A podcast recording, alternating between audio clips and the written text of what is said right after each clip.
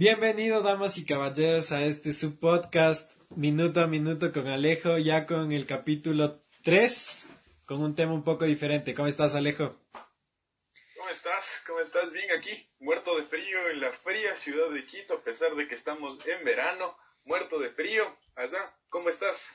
¿Qué te digo? En Ibarra hay días buenos, hay días malos, pero ahorita está templado. Y bueno, qué buena. El tema que traigo hoy a la mesa es fútbol y educación. Los futbolistas o deportistas que tengan títulos universitarios. ¿Qué nos puedes contar del tema? Bueno, me parece un tema muy coqueto, porque la verdad, principalmente aquí en Ecuador, no se ve muchos que los deportistas tengan un título universitario, ya que se impuso, digamos, como ley, que los futbolistas ahora, o en sí los deportistas, tengan siquiera acabado el título de bachiller, ¿no? En ciencias. Es un tema un poco complicado porque estoy investigando y como ya tenemos nuevo campeón, campeón en la UEFA Champions League, Lewandowski, el killer del Bayern Múnich, es interesante, se graduó en educación física y gestión deportiva. Y su tesis, el dato interesante aquí es que hizo, la tesis tiene el nombre de RL9 y se trata do- sobre su, su trayectoria en el fútbol. Claro. Sí, lo estaba revisando, estaba revisando este dato.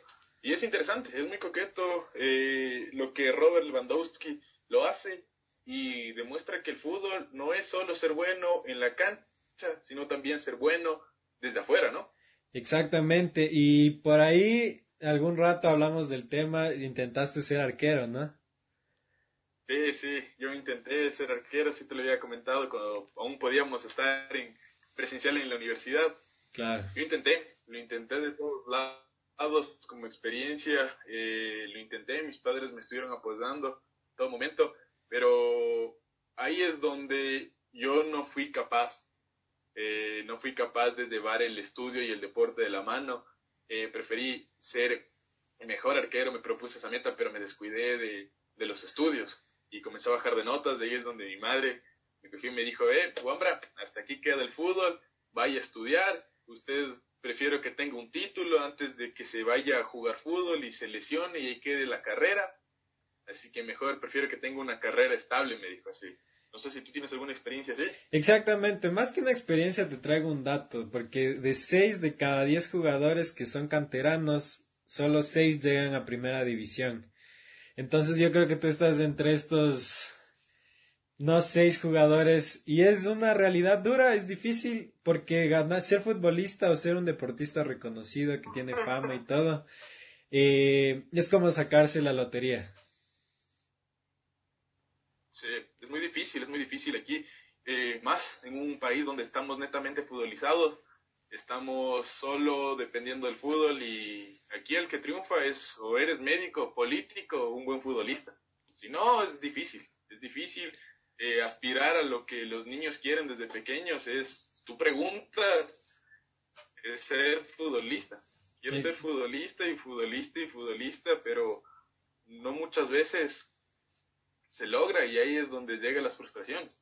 Claro, y es interesante también pensar en el modelo que tiene el Ecuador en el fútbol, porque solo te exige talento en la cancha, no te exige un talento académico también.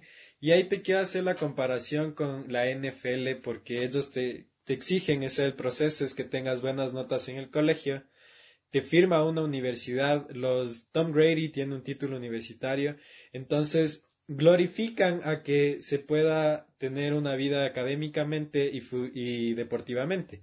Que quizá Ecuador sí puede implementarlo de la mano con universidades, colegios, y creo que el primer equipo que está intentando hacer esto es Independiente del Valle, pero se queda en el título de bachiller.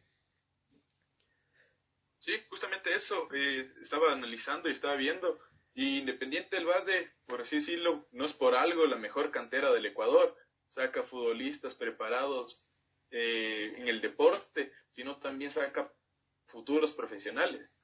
El Independiente del Valle va tratando y va dando educación desde sus bases, desde sus cimientos, educación superior, la que es la bachiller. Y muchos de ellos salen como bachilleres y si ya no logran ser futbolistas, tienen su respaldo, por así decirlo.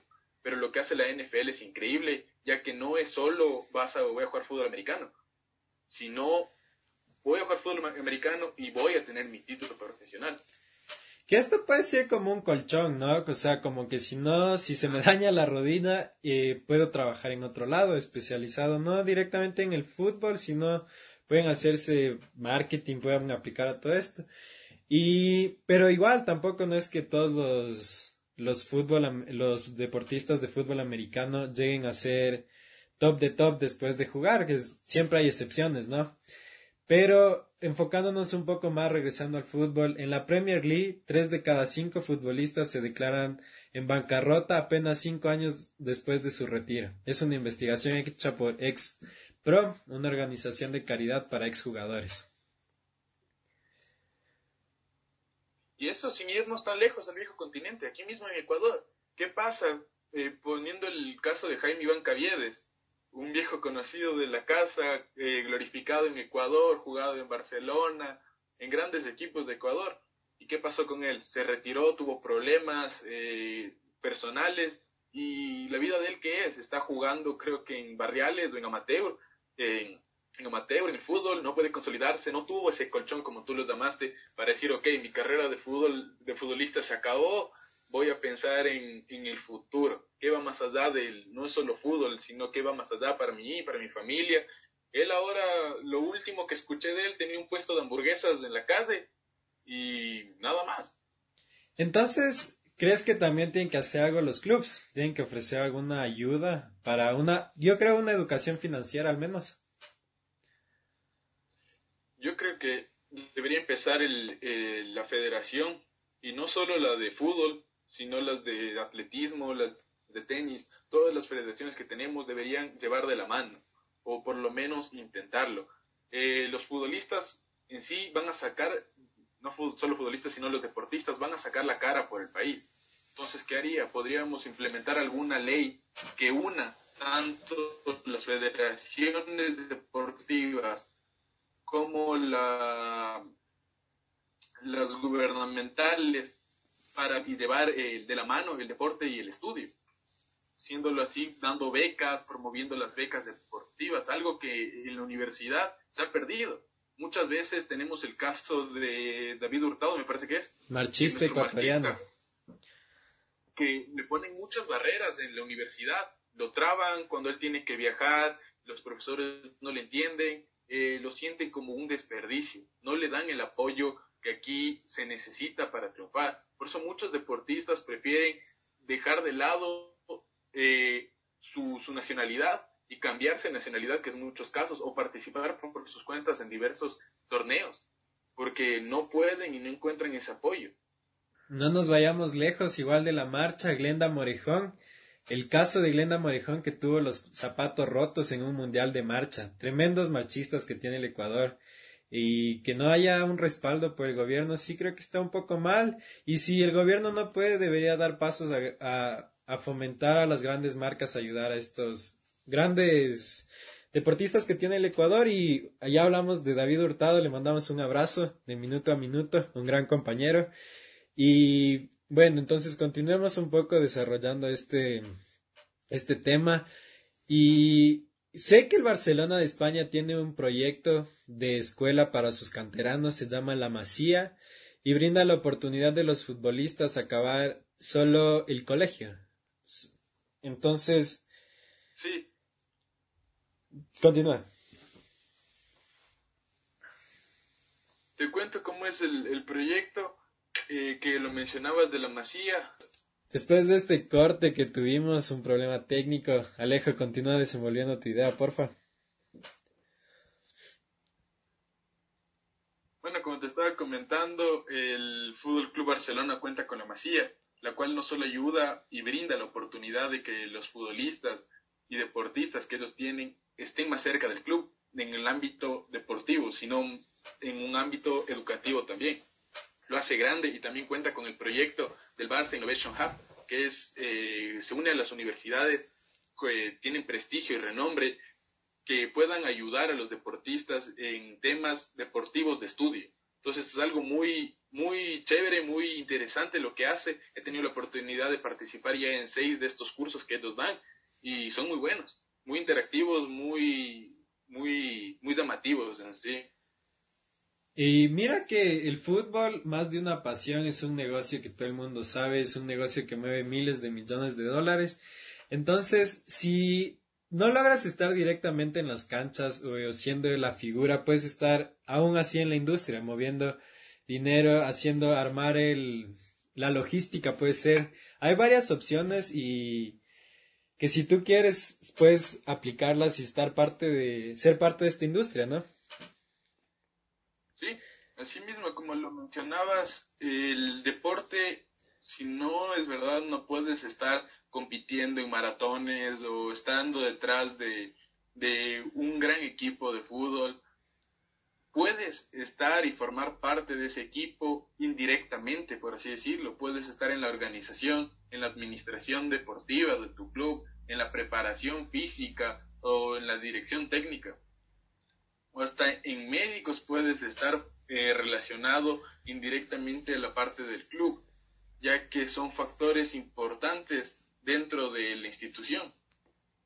Exactamente, y yo creo que este, este tema no tiene que ser polarizado como se, se acostumbra, que a un lado tiene que estar el estudio y al otro el deporte, sino tienen que ir los dos de la mano porque esto va a hablar muy bien de nuestro país más allá del deporte, va a hablar que Ecuador glorificara o glorifica, eso es lo que queremos, a deportistas con estudio, que las dos cosas se pueden lograr y es lo que nos va a hacer cambiar nuestra idea del el deporte. Sí, es que es complicado, sabemos que es complicado, es un camino largo, pero simplemente pongámonos a ver el trascámara o las entrevistas que tienen los futbolistas de hace unos años, hoy ya no, porque muchos de los clubes dan, aparte del entrenamiento, dan cómo desenvolverse en una rueda de prensa para tener un mejor lenguaje y un mejor lenguaje tanto eh, hablado como corporal. Les ayuda mucho para eh, no estar nerviosos en cámara Igual, si nosotros nos vemos, ponemos en YouTube entrevista de hace unos 3, 4 años atrás, vamos a, eh, a, es que, y sin saber pronunciar, no sabían pronunciar, no tenían ese desenvolvimiento, lo cual podían ser mágicos en la cancha, pero fuera de esa, no, no sabían nada, no sabían dónde estaban parados y muchos de ellos llegaron a crisis por no saber cómo manejar su situación. Ahora en la actualidad hay un millón de carreras que pueden ellos escoger, ligados al deporte o no ligados al deporte, pero que van a estar dentro de, de lo que ellos buscan y quieren.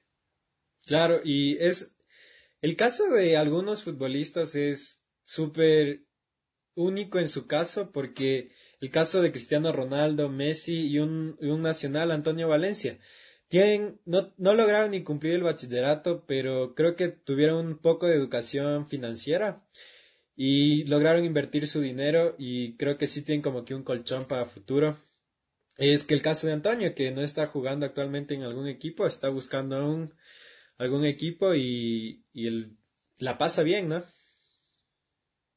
Sí, se lo ve, se lo ve en las redes de Insta, que la pasa súper bien, él está tranquilamente acomodado y tal como lo dijo en la, cuando recién empezó la pandemia y Liga entró en un bache económico, le dijo a Esteban Paz, eh, no me pagues, tú tranquilo, usa mi sueldo para financiar a las personas que realmente necesitan dentro del club.